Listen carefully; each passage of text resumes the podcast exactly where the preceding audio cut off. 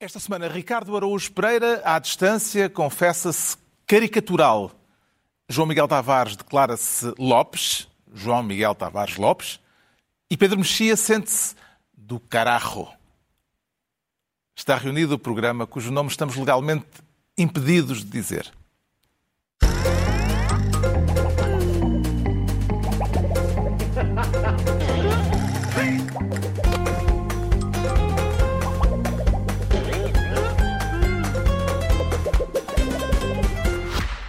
Olha, olha, quem está por aqui, tudo bem? Esta semana assumimos a pasta do. Re. Do re? Pergunta você. Sim. Essencialmente porque é hora de valorizar este importante prefixo que não tem tempo de antena desde o programa Bom Português. Veja lá, um prefixo que cada vez está mais em voga. Por exemplo, recondicionado, renovado, reaproveitado, reestruturado, reciclado ou repolho. Não, eu sei que repolho não pertence a este conjunto de palavras, mas como nunca tive a oportunidade de dizer repolho assim num podcast, eu aproveitei. repolho. Enfim, retomando. Outra palavra que também começa com re é renew, que apesar de não ser um verbo, também exprime muito bem a ideia de renovação e recomeço, mas apenas quando se trata de dar uma nova vida a veículos usados e certificados. E de repente, já é hora do seu podcast favorito recomeçar. Bom programa.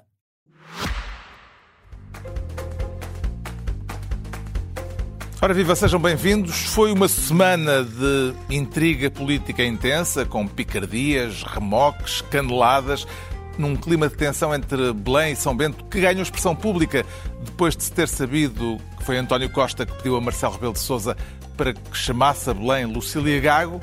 O Primeiro-Ministro demitiu-se na sequência do comunicado da Procuradoria, mas a Procuradora, que esta semana quebrou o silêncio, diz não se sentir responsável por nada, nem por demissões, nem sequer pela crise política. Vamos falar de tudo isto mais adiante, é mesmo este o prato principal desta nossa reunião. Mas antes, o Ricardo Araújo Pereira quer ser, lá longe, ministro do Simplex e o que é que pretende simplificar, Ricardo? Eu não, eu não nada, mas já foi simplificado. Eu, é, eu, precisamente eu quero contemplar uma simplificação, que foi a, o caso... caso das crianças gêmeas brasileiras a quem foi eh, ministrada aquela vacina, aquele, aquele medicamento milionário. Eh, numa, numa, numa situação em que eh, uma reportagem da TVI aponta para a eventualidade de uma cunha eh, do Presidente da República. Isto só para situar as pessoas em relação ao Exatamente. que estamos a falar. É, o que é que houve é de novo esta semana em relação a esse caso? Duas coisas. A primeira foi que o escândalo que estávamos a viver uh, amainou um bocadinho. Uh, este escândalo, na verdade, das gêmeas é anterior ao escândalo que agora amainou um bocadinho. E, portanto, como este amainou um bocadinho, o das gêmeas deitou a cabeça de fora. E, até porque aconteceu uma segunda coisa, que foi, além das gêmeas terem conseguido obter aquele medicamento, elas também obtiveram nacionalidade portuguesa num tempo recorde. E, portanto, isso significa que, para já, atribuir nacionalidade portuguesa a alguém em tempo recorde, eu acho que nunca devia acontecer com esta rapidez, porque é, é, dar às pessoas que passam a ser portuguesas uma ideia de Portugal que não existe. E é isto de que as coisas se resolvem e com rapidez. Não pode ser. Uh, depois, há esta, esta questão que é, portanto, estas gêmeas receberam a nacionalidade portuguesa rapidamente e com eficácia e depois receberam um medicamento rapidamente e com eficácia. Isto são dois relâmpagos a caírem no mesmo sítio. É raríssimo. Eu fui investigar a história de um senhor que é o recordista do Guinness. Ele levou sete vezes com um relâmpago. Sete.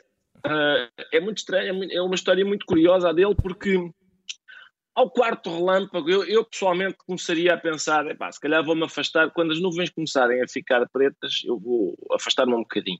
Mas ele não, manteve-se ali firme no seu cargo de guarda florestal e foi levando com relâmpagos até totalizar um, o, o número 7.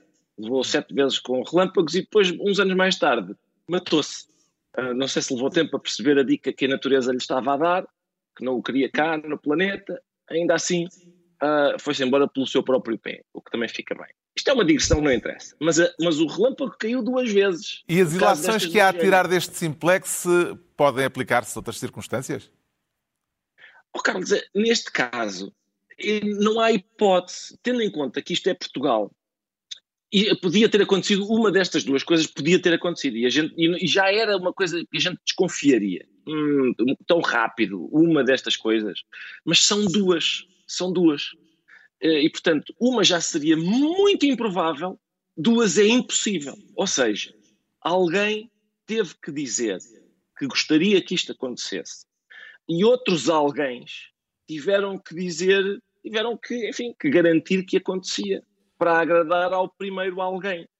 Uh, e é caso... são estes alguém agora vão, vão estar vão, vão, vai ter que se apurar quem são todos estes alguém se se conseguir, não tenho a certeza o caso suscitou dúvidas, está a suscitar a perplexidade que o Ricardo acaba de enunciar e o Ministério Público já abriu um inquérito. Eh, como é que vê este caso, esta situação, Pedro Mexia? Eu fui-me informar e vinha um artigo muito uh, fundamentado no Observador com uma série de opiniões notariais, burocráticas, farmacológicas, deontológicas, jurídicas e políticas como era grande, eu imprimi, li as primeiras 52 páginas e fiquei, fiquei um pouco inquieto, porque ah. uh, há explicações a mais e divergências a mais sobre o que é que é rápido, o que é que é, o que é, que é bizarro, mails perdidos e, portanto, a história, a história é um pouco inquietante e, portanto,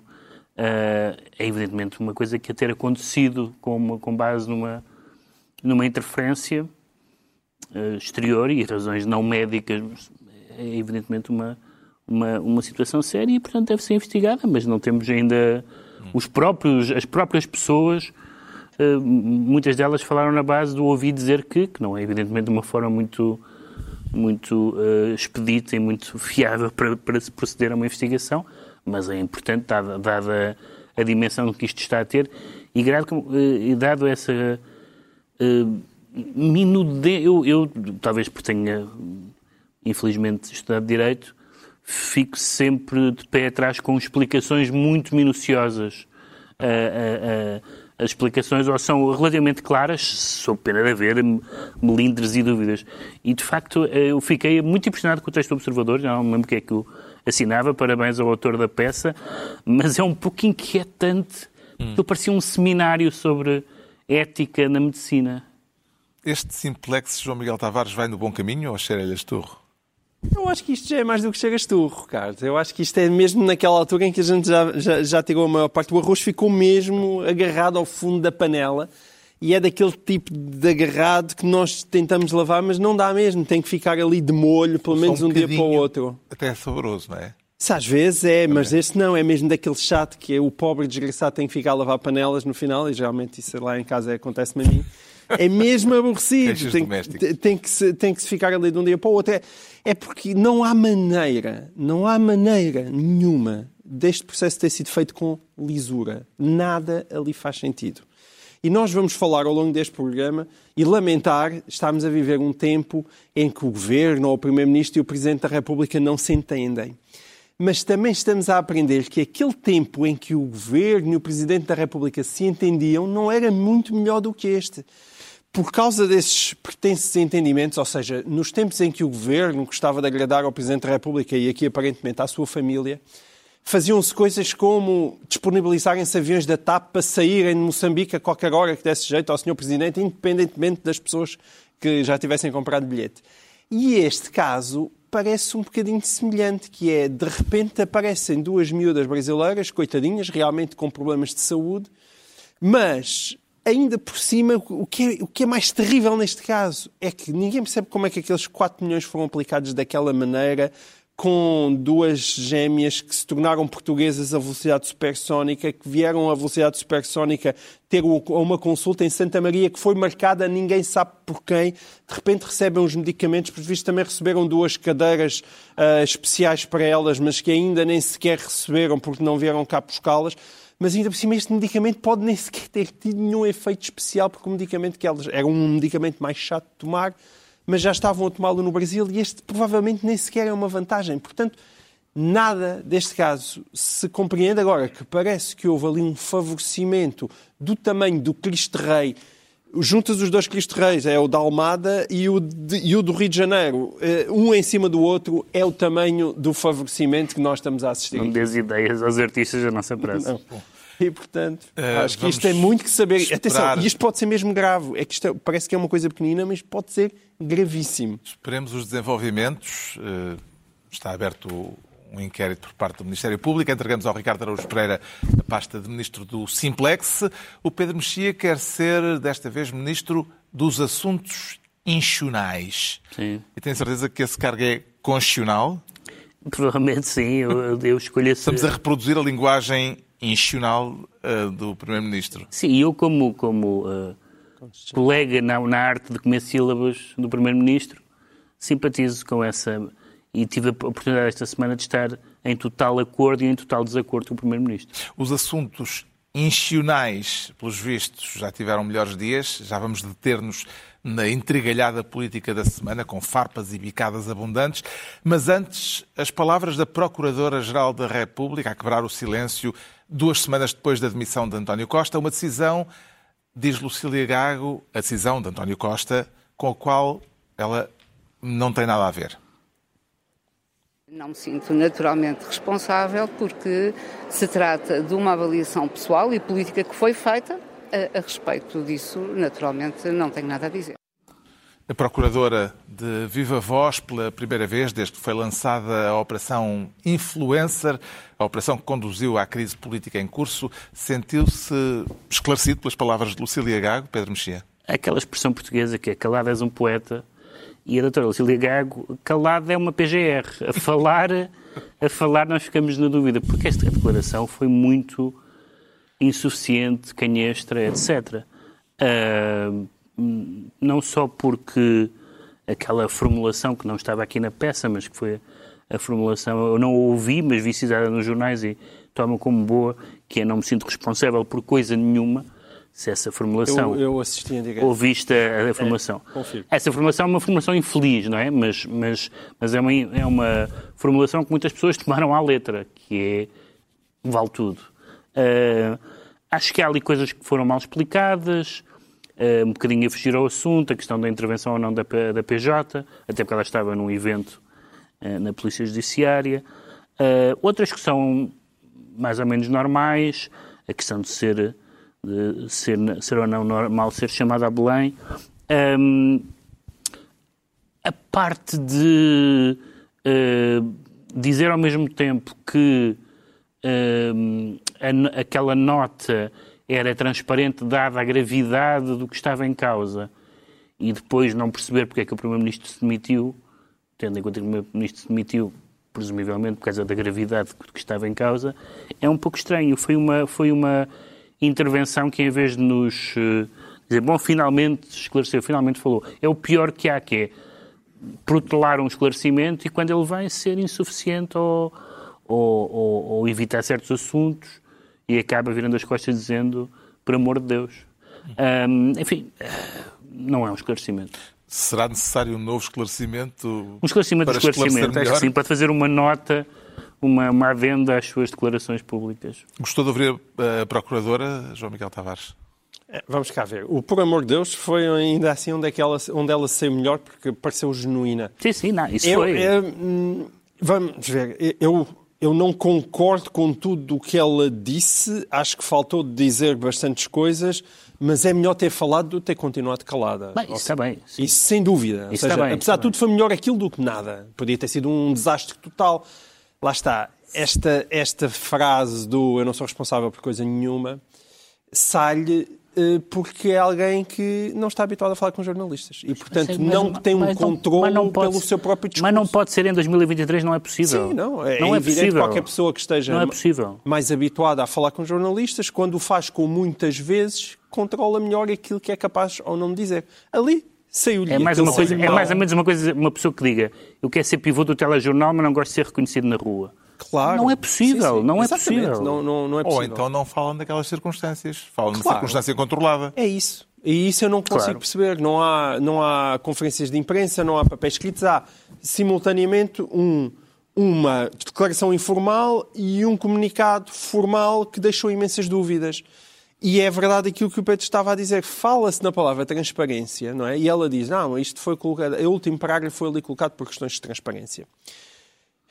Aquilo ali nota-se, vamos ver uma coisa, o problema com o último parágrafo não é a Procuradoria-Geral da República, em algum momento, ter revelado aquilo. Uhum. É a forma como revelou, Sim, é um... naquela manhã, naquele contexto, naquele timing.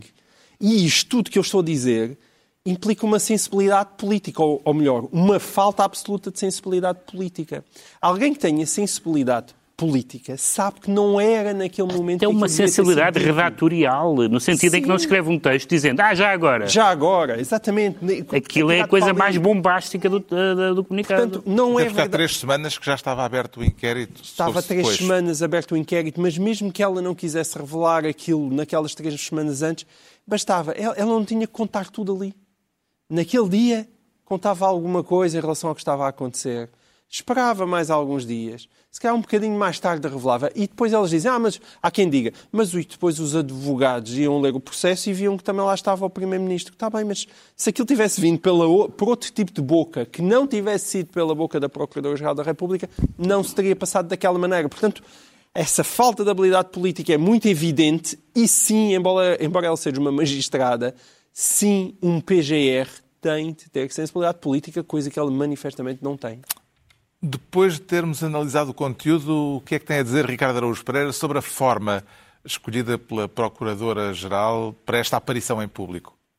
Eu, eu, da forma gostei, Carlos. Gostei, animou-me este formato flash interview, de, de continuar a trabalhar, para amealhar os três sem, pontos, eh, sem encarar o campeonato atrás. processo a processo. Pelo menos podia-se ter tinha aproveitado atrás. melhor em termos publicitários. Olha que tinha, tinha lá uns, uns placares. Sim, tinha, mas infelizmente de uma, de, de uma uh, a, empresa que está a fazer publicidade atrás não, não participou neste processo. Só que eu, eu gostei do. Eu gostei. Era a Polícia Judiciária, exatamente. Eu gostei daquele, do ponto de vista formal, uh, achei que aquilo podia ser uma, uma coisa nova no nosso país e, e bonita, que é, porque indicava que os processos duravam uma hora e meia. Os processos duravam uma hora e meia, saía a sentença e no final a senhora procuradora vinha dizer aquilo, vamos, vamos encarar o campeonato processo a processo e, e, este já passou, este é passado, vamos, vamos pensar no próximo domingo. Era ótimo, significava que a justiça funcionava e rapidamente. Uh, enfim, infelizmente vamos ter mais, cheira-me que vamos ter mais destas flash interviews nos próximos 10 anos. Vamos lá então à intriga política. Um, quero fazer um sumário dos episódios mais ah, sumarentos da semana, Sim, eu, Pedro Mexia? É assim, eu vou. O sumário uh, que é a fazer vem de um, de, um, de um filme do David Fincher, que é a primeira regra do clube de combate é que não se fala do clube de combate. Ora bem, houve uma grande discussão sobre o Conselho de Estado e o que é que se disse no Conselho de Estado sobre todas estas questões do processo judicial, da, da, da PGR ter sido uh, convocada a Belém, etc, etc. Bom, eu concordo com o, o António Costa teórico, que diz que deve haver sigilo total. Acho que deve haver sigilo total e acho péssimo tudo o que seja fugas, uh, trazer cá para fora os assuntos que são internos e que merecem uh, estar uh, recatados até serem mais tarde publicamente divulgados. Mas, 2050 e tal.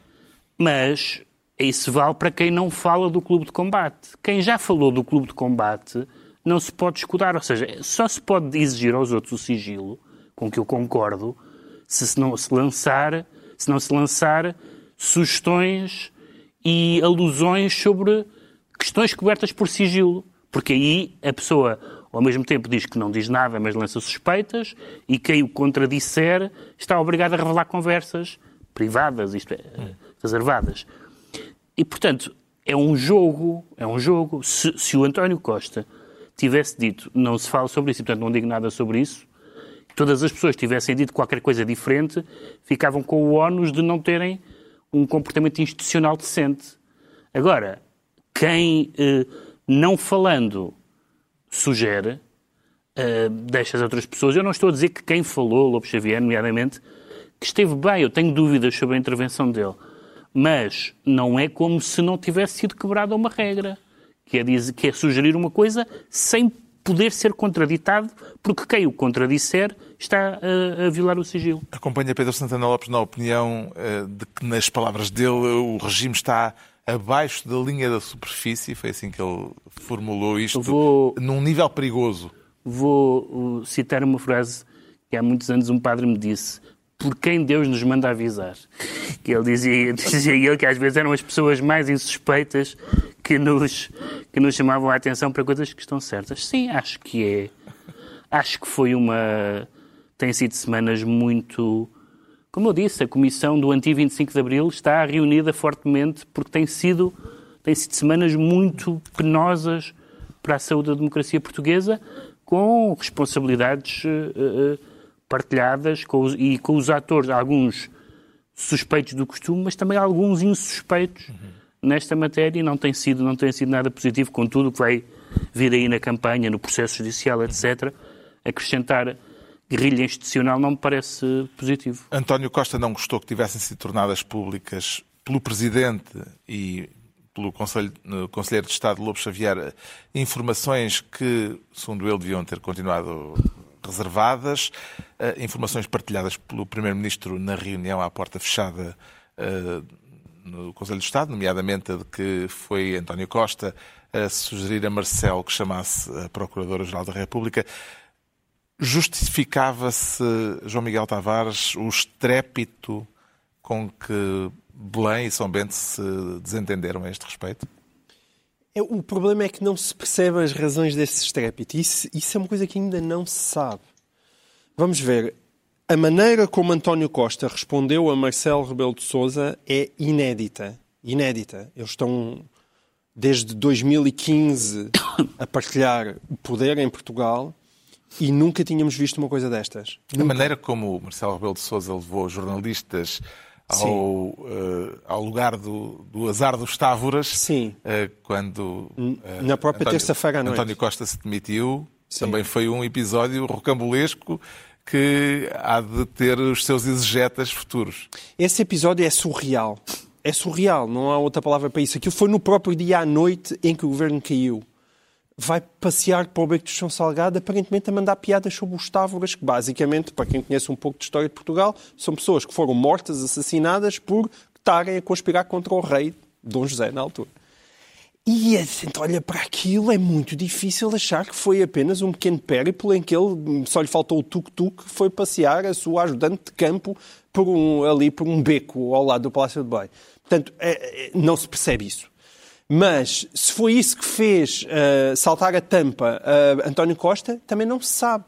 É, é tal maneira agressiva a maneira como ele responde uh, a Marcelo Rebelo de Souza, e, e, quer dizer, vale a pena. Ele acusou de, de uma crise política irresponsável e de ter sido insensato. Uhum. Acusou, basicamente, de ter heterónimos nos jornais que falam por ele e, e que Marcelo Rebelo de Sousa vai para os jornais contar tudo o que se passa nas conversas, ou pelo menos aquilo que lhe interessa, nas conversas entre o Primeiro-Ministro e o Presidente da República, acusou de, de, de, ter mentido aos jornalistas, não é? Ou seja, porque disse que publicamente António Costa tinha dito que tinha sido, a pedido dele, que tinha chamado a PGR, e entretanto já se percebeu que foi no Conselho de Estado, mas antes disso António Costa acusou de publicamente ter dito que António Costa tinha dito isso, e aí o António Costa diz, mas o Conselho de Estado não é o publicamente, não é?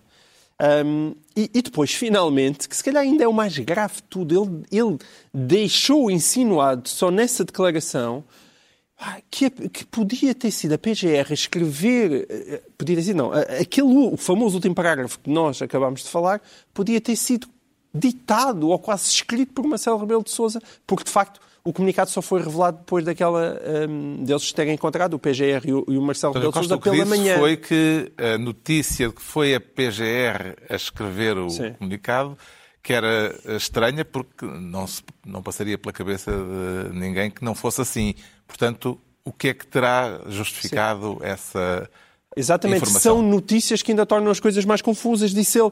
Mas repare, ele antes tinha falado dos heterónimos de Marcelo Rebelo de Sousa, portanto, qualquer pessoa, a notícia tinha saído no Expresso, portanto, qualquer pessoa lê aquilo, quando começa a, a, a unir as linhas, aliás, o, o, humorista que faz parte desse painel até fez esse trabalho também no seu, no seu programa, e muito bem, a conclusão de facto é essa. Este nível é uma violência tremenda de um, de um Primeiro-Ministro que ainda por cima está supostamente demitido, mas também não está demitido, e eu continuo a pensar porque é que aquilo aconteceu. Será que António Costa está mesmo convencido que Marcelo Rebelo de Sousa está numa coisa envolvida na tramóia e que ele neste momento deixa de ser Primeiro-Ministro por causa de Marcelo Rebelo de Sousa? Eu, eu gostava de saber mais acerca disso. Não estou descansado nem esclarecido. Como já foi referido neste clima picadinho, António Costa não esteve com meias palavras na avaliação das decisões tomadas pelo Presidente da República depois dele, Costa, se ter demitido. Em tudo, recomendava que tivesse havido bom senso em não ter desencadeado esta crise política. Tal como os portugueses resolveram a última crise política irresponsável, agora deve também, devem também resolver a nova crise política irresponsável. Irresponsabilidade e falta de bom senso, as palavras escolhidas por António Costa para classificar a decisão de Marcelo de convocar eleições gerais. Como é que entende esta reação, Ricardo Araújo Pereira? Isto é zanga ou mágoa?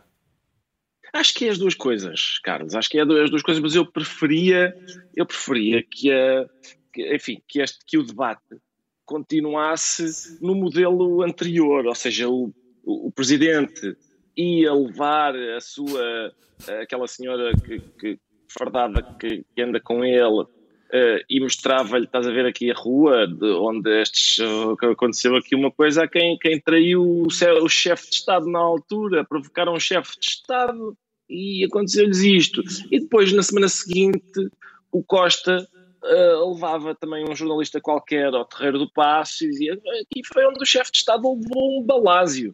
Uh, às vezes os chefes de Estado armam-se espertos e, e, e dão-lhes um balásio Uh, e, e, assim sucessivamente. E, portanto, o debate. Isso talvez tivesse o mérito mas... de ensinar história, uh, tornar a história portuguesa mais conhecida. E já, já tinha sido um Costa nessa altura, aliás. É isso. Com certeza, e debatiam na mesma, mas nós mas iam instruindo as pessoas relativamente à história de Portugal. O Pedro Mexia fica então Ministro dos Assuntos Institucionais. Agora é a vez do João Miguel Tavares se tornar Ministro da verdadeira esquerda. E como é que se distingue a verdadeira da, falsa, João Miguel? Oh, oh, Carlos, não é fácil, mas isto, o, PS não se tem dedicado a outra, a outra coisa nos últimos tempos. É, é, muito curioso. Isto vem a propósito da disputa interna para a liderança socialista. Pedro Nuno Santos continua favorito. Ou parece-lhe que José Luís Carneiro uh, está a conseguir equilibrar a contenda? Quer dizer, no coração dos socialistas não faço ideia. Mas sim, quer dizer, no espaço mediático acho que está a conseguir equilibrar a contenda.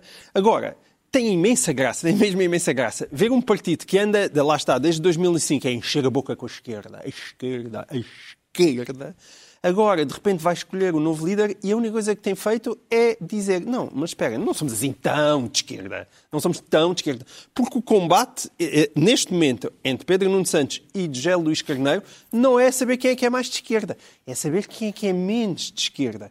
E isso tem, francamente, piada. Tem piada. José Luís Carneiro nunca uh, passou por esquerdista. Não, Portanto, mas Pedro Nuno Santos, Ele está no sim. seu lugar. Certo. Mas a tese de José Luís Carneiro é, repara, eu sempre fui uma pessoa ali mais centrista, nunca mandei nestas avarias ali do Pedro Nuno Santos, que é muito apaixonado pelo PCP e pelo Bloco estaríamos numa fase normal se assim fosse. E Pedro Nuno Santos estaria entretido a dizer realmente aqui os meus amigos da Jeringonça, que saudades que eu tenho deles, foram quatro anos maravilhosos, vejam como conseguimos um governo estável e depois mal nos separamos, foram governos de dois em dois anos. Mas a graça é que Pedro Nuno Santos não está a fazer isso. A sua primeira preocupação foi mostrar Francisco Assis, não é? Aqui está um berloque de direita, digamos assim, é o berloque de direita mais direita que se consegue encontrar dentro do PS e, de repente, no outro dia, e aqui tenho o meu outro barloque de direita, que é Álvaro Beleza, que vai, ele foi ao Hospital de Santa Maria, andou lá a passear, porque Álvaro Beleza, sim, é um homem da esquerda liberal, atualmente é o, é o líder da SEDES, e, portanto, a preocupação de Pedro Nuno Santos é dizer que, pá, sim, não se vá, não se assustem, não se assustem, que não vem aí o comunismo. Atribui, Isto tem piada. Atribui algum significado à contagem de apoios de ministros, deputados, federações notáveis para um lado e para o outro? Não, a, única coisa que se tem neste momento, tendo em conta que há muito, são, acho que são para aí 80 mil socialistas que vão votar, ainda é muita gente, e serve sobretudo para, como eu te estava a dizer, a questão da ocupação do espaço mediático. E aí é verdade que é surpreendente. Um, o número de apoios que José Luís Corneiro angariou são, são muito significativos. Não há a menor dúvida para que sítio pende o coração de António Costa. Portanto, para todos os efeitos, o, o costismo mais próximo e mais genuíno, até e também em questões geracionais, as pessoas mais velhas do partido estão claramente com, com José Luís Carneiro e isso uh, coloca problemas a Pedro Nuno Santos, que ainda por cima tem tido, esse, tem tido essa atitude tão democrática que é dizer não, não, debates nem pensar. Já vamos falar disso. Pedro Nuno Santos recusou qualquer debate esta semana nas eleições internas, argumentou que isso seria dar argumentos à direita.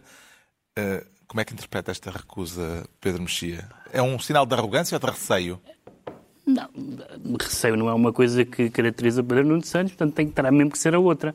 Uh, Arrogância? E Pedro, e Pedro Nuno Santos, quando Não vinha... pode ser pelo valor facial daquilo que ele declara, que é, nós agora vamos estar aqui a... Não, mas repara... Vamos estar aqui a confrontar-nos e uh, no, na campanha eleitoral, que é daqui a uh, dois meses... Uh, a direita vai usar aquilo que for dito. E as, crítica, e as críticas que ele, enquanto ex-ministro e, e, e, deputado, fazia aqui ao governo na SIC Notícias, não davam instrumentos à direita? Nessa altura vinham muito longe as eleições não, está bem. possíveis. Todas as, todas as discordâncias dentro de um partido dão trunfo ao adversário.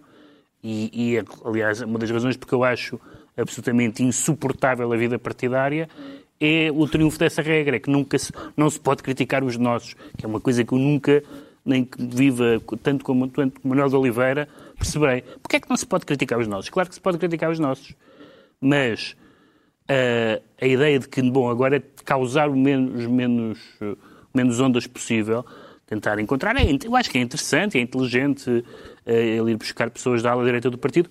O artigo do Francisco Assis é interessante, no, que ele, que ele uh, escreveu para o público, é interessante na medida em que, até para que não fique uma certa suspeita de que o Francisco Assis está ali por interesse pessoal. Um prato e, de lentilhas. Exato ele, ele sugere uma coisa que é curiosa, que é, ele, ele diz, não, não, ele, ele não diz isto assim, mas, mas no fundo a ideia é esta, é o, eu não, sou, não fui um entusiasta da Jeringonça, não sou um demonizador da direita, mas acho que o PS é o, é o partido, no fundo é o partido central, o partido de charneira, e que, portanto, pode estar mais à esquerda ou à direita, porque é o, é o único partido que faz.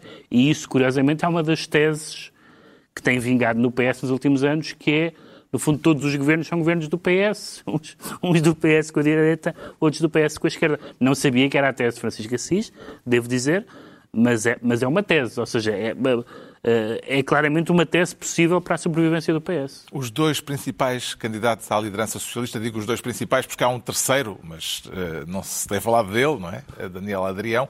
Mas estes dois principais parecem representar dois PS bem distintos.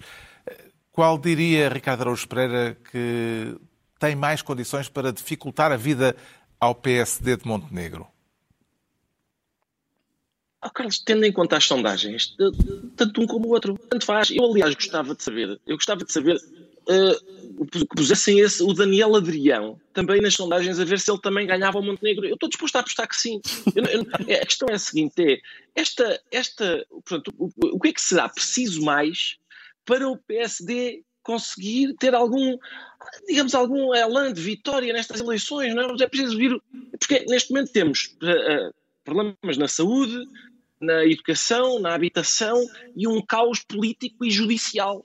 E ainda assim, as sondagens dão Luís Montenegro atrás.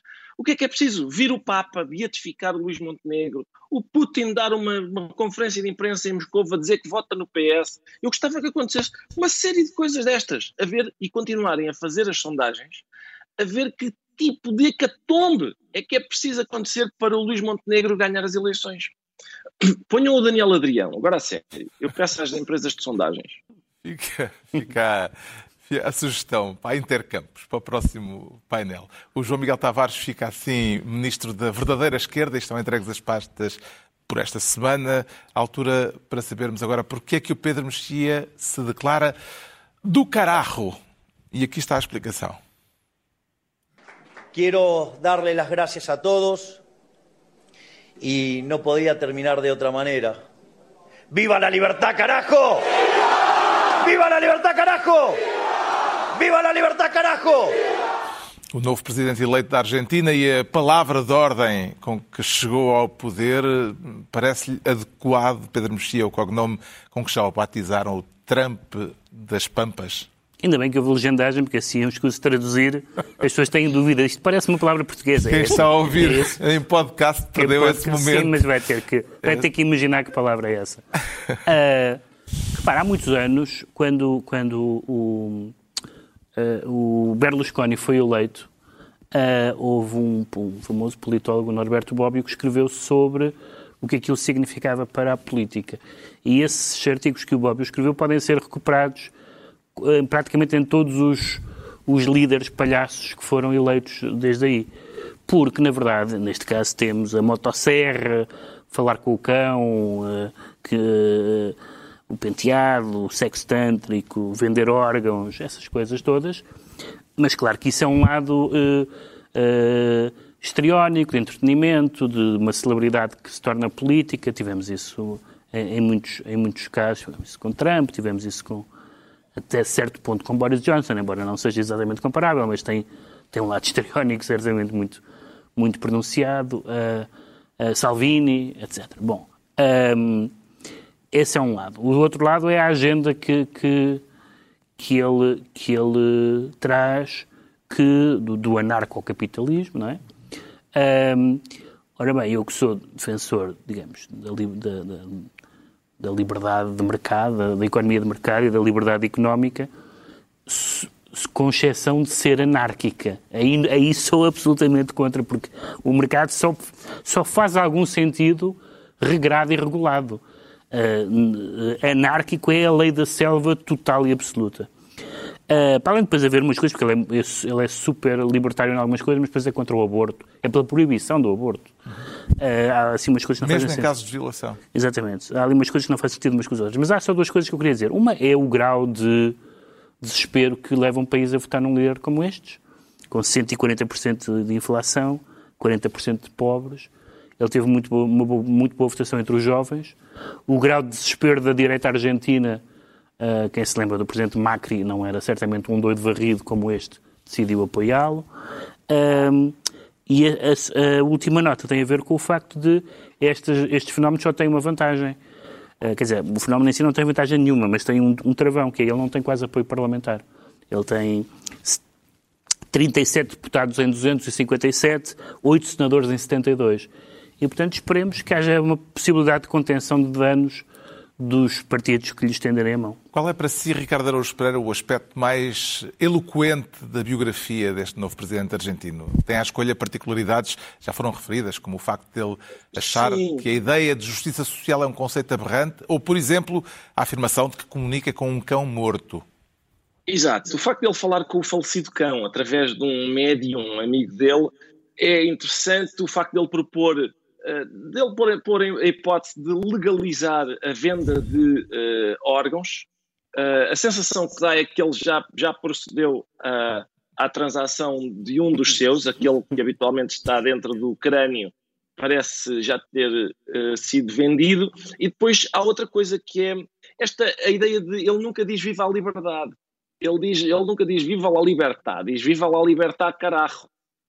E ele, eu, eu, se eu sou pela liberdade, a libertar carajo é outra coisa. É outra coisa, porque quando eu tenho vindo a observar que o carajo tem, uma, tem a capacidade de tornar as coisas mais brutas. A libertar Mas carajo. a libertar é do um carajo, é isso? Eu sou. A, não, não, não. A libertar carajo é um conceito. A libertar sozinha é outro. Repara, é muito fácil. Vocês façam a experiência de dizer às vossas mães a frase: Eu hoje não vou querer sobremesa, ou eu hoje não vou querer sobremesa carajo. E vejam o que é que vos acontece. Está bem? É para, só para perceberem como é que o carajo transforma as coisas. E, portanto, transforma, esta ideia dúvida. de libertar carajo, sim, a ideia de libertar carajo é esta do vamos legalizar a venda de órgãos, vamos borrifar-nos no, nos pobres, vamos acabar com o Ministério da Educação, da Saúde, etc. E, portanto, há, outra, há outro aspecto aqui curioso, que é, ele diz uma frase que já ouvimos de algum lado, que é, diz ele, Deus confiou-lhe a missão de salvar a Argentina. Ora, esta, o tipo de gente que Deus está a convocar para salvar uh, as nações, recorda-nos que Deus se fartou de lançar uh, pragas, dilúvios, etc. É possível que estejamos numa dessas fases da história. E ele começou o discurso dirigindo-se aos argentinos de bem. Hum. Pois claro, vês, é tudo familiar. Parece-lhe mais problemático João Miguel Tavares que Milley falhe naquilo que propôs, naquilo que prometeu, ou que seja bem sucedido a pô-lo em prática? Sabes que em democracia as duas opções podem ser promissoras. Eu acho que é muito importante, uh, lá está, pôr o carajo no espeto. Ou seja, não dá para um, para um populista, seja ele de direita ou esquerda, ser deixado a gritar eternamente numa oposição, a dizer que está tudo mal, isto é tudo uma desgraça. Não chega uma altura que é, ok, tens uma votação razoável, consegues ir para um governo, formar governo ou para uma presidência, então mostra o que é que vales. E aí é que se vai ver se ele é um palhaço ou se é um gênio. Tu és um adepto do Kissinger que achou que isto devia cair para o lado comunista em não, 75, é para tens... eles verem. Não, não é isso, não tens opção. Verem. Não tens opção nestes sítios. Não, não, não tens opção, ou seja, não tens boas é, opções. Quer dizer, não tens boas opções. Portanto, há 99% de hipóteses dele ser um palhaço há 1% de hipóteses dele ser um gênio. Como é que se vê ah. a diferença? Não, eu estou a falar 1% só para dizer muito... que existe algum por cento. Deixa-o experimentar. Houve 55% dos argentinos acharam que sim. Vamos ver, espera. Trump Epá, não, nos Estados não Unidos eh, esteve quase a fazer um golpe de Estado. Com certeza. É? Trump nos Estados Unidos esteve sempre a, quase a fazer um golpe de Estado. Bolsonaro que é que no, no. Brasil também não teve vontade nenhuma de lá sair. A parte boa é que saíram. Antigamente, como as coisas na América do Sul se resolviam, eram com. Trump com, saiu com, de uma maneira miserável. Sim, saiu uma... e, o, e o Bolsonaro saiu também, também de uma maneira miserável. Uh, miserável. Mas saíram. Deixa-nos, deixe que saiam. Deixa-nos trabalhar. Deixe que saiam. Não, não, não é deixa-nos trabalhar. Deixem-nos falhar. Deixem-nos falhar. Desde que saiam. Vamos ver. Vamos Desde ver. que saiam. Está esclarecido porque é que o Pedro Mexia se declara do cararro. Quanto ao Ricardo Araújo Pereira, diz sentir-se caricatural para falar de uma vaga de desfiliações na, Iniciativa Liberal, uh, sob a acusação de que o partido se tornou uma caricatura. Conseguiu perceber, Ricardo, qual a linha de fratura que está a dividir uh, os liberais? Oh, Carlos, li com atenção o manifesto das pessoas que saíram. Eu não, não percebi bem porque o que eles dizem é isso: o partido tornou-se numa caricatura. Não foi isto que nos prometeram em 2019, dizem eles, e dizem que o partido está com uma agenda próxima da esquerda radical. Um, e, portanto, quando alguém olha para a iniciativa liberal e diz hum, estes tipos estão com uma agenda próxima da esquerda radical, eu não sei em que, em que posição do espectro político eles dizem, é nos, costu eles dizem nos costumes, Ricardo. Eles dizem uma ah. Mas é, isso, é nos costumes. É, é a é crítica é habitual. É, a crítica habitual à direita. Sim, sim, sim, certo. Mas a, mas a iniciativa liberal está nos costumes próximos. Não, estou só, só a dizer qual é a crítica deles. Ou, ou, tô... ou, sei lá, ou do PS. Do... Estou só a dizer qual é a crítica deles. É sim, sim, sim, certo, mas é... A IEL de ser de esquerda nos costumes. Certo, de esquerda, não, não, mas não é de esquerda nos costumes, é de esquerda radical, aí é que está. Sim, okay, Eu não okay. tinha reparado, não tinha reparado nisso. Uhum. Uh, temos, ainda é preciso mais alguma coisa sobre isto? É, é o senhor moderador, o senhor moderador é que é sabe. que já temos pouco tempo, não sei se... Então, mim, não Passamos. acho que as minhas palavras vão mudar a política nacional. Pois não, também acho que não. é deixá-lo falhar. Já sabemos porque é que o Ricardo Araújo Pereira se declara caricatural. Agora vamos tentar perceber porque é que o João Miguel Tavares já vai ter direito à palavra. Se anuncia Lopes, João Miguel Tavares Lopes. Sim, é por causa do Nuno Lopes. Sim, quer é? falar da acusação grave eh, de uma guionista norte-americana ao ator Nuno Lopes, hum. dizendo que ele a drogou e a violou em abril de 2006. Como é que se justifica que o caso só agora venha a público? Bom, tecnicamente, porque houve uma lei que passou nos Estados Unidos, que é uma a lei dos sobreviventes adultos, que vinha na sequência de uma Sim. lei para abuso de menores, que abriu uma janela para as pessoas se queixarem e nessa janela os prazos de prescrição como que eram suspensos. E, portanto, essa janela entre novembro de 2022 e novembro de 2023, a senhora em cima do gongo decidiu apresentar aquela Lendo queixa. da acusação da queixosa, formulou algum, algum tipo de convicção a respeito do caso? A minha convicção é que aquilo não tem pernas para andar. E aquilo basicamente mostra os problemas do Me Too, que são, que é que é um movimento que faz todo o sentido. Todos nós conhecemos à nossa volta, nas nossas vidas, uma espécie de abuso do, do macho alfa uh, em relação às mulheres, mas, ao mesmo tempo, existem zonas de cinzentas, que já em si o sexo é uma zona muito cinzenta, mas em que se mistura questões duvidosas, o sofrimento de pessoas que pode ser genuíno, mas aquilo que elas sofreram não encaixar necessariamente naquilo que é um abuso sexual e muito menos aquilo que é uma violação.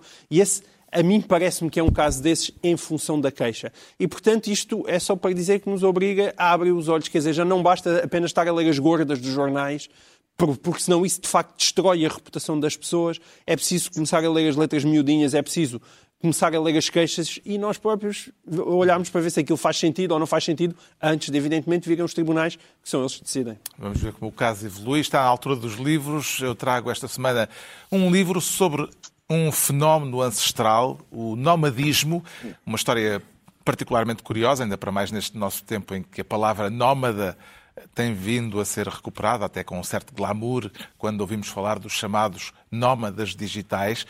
Esta investigação do autor inglês Anthony Settin, intitulada Nómadas, Povos em Movimento, uma história por contar, permite-nos perceber como o nomadismo, vencido ao longo da história pelo modo de vida sedentário que todos temos, influenciou ainda assim de uma forma marcante os nossos padrões de vida e a nossa civilização.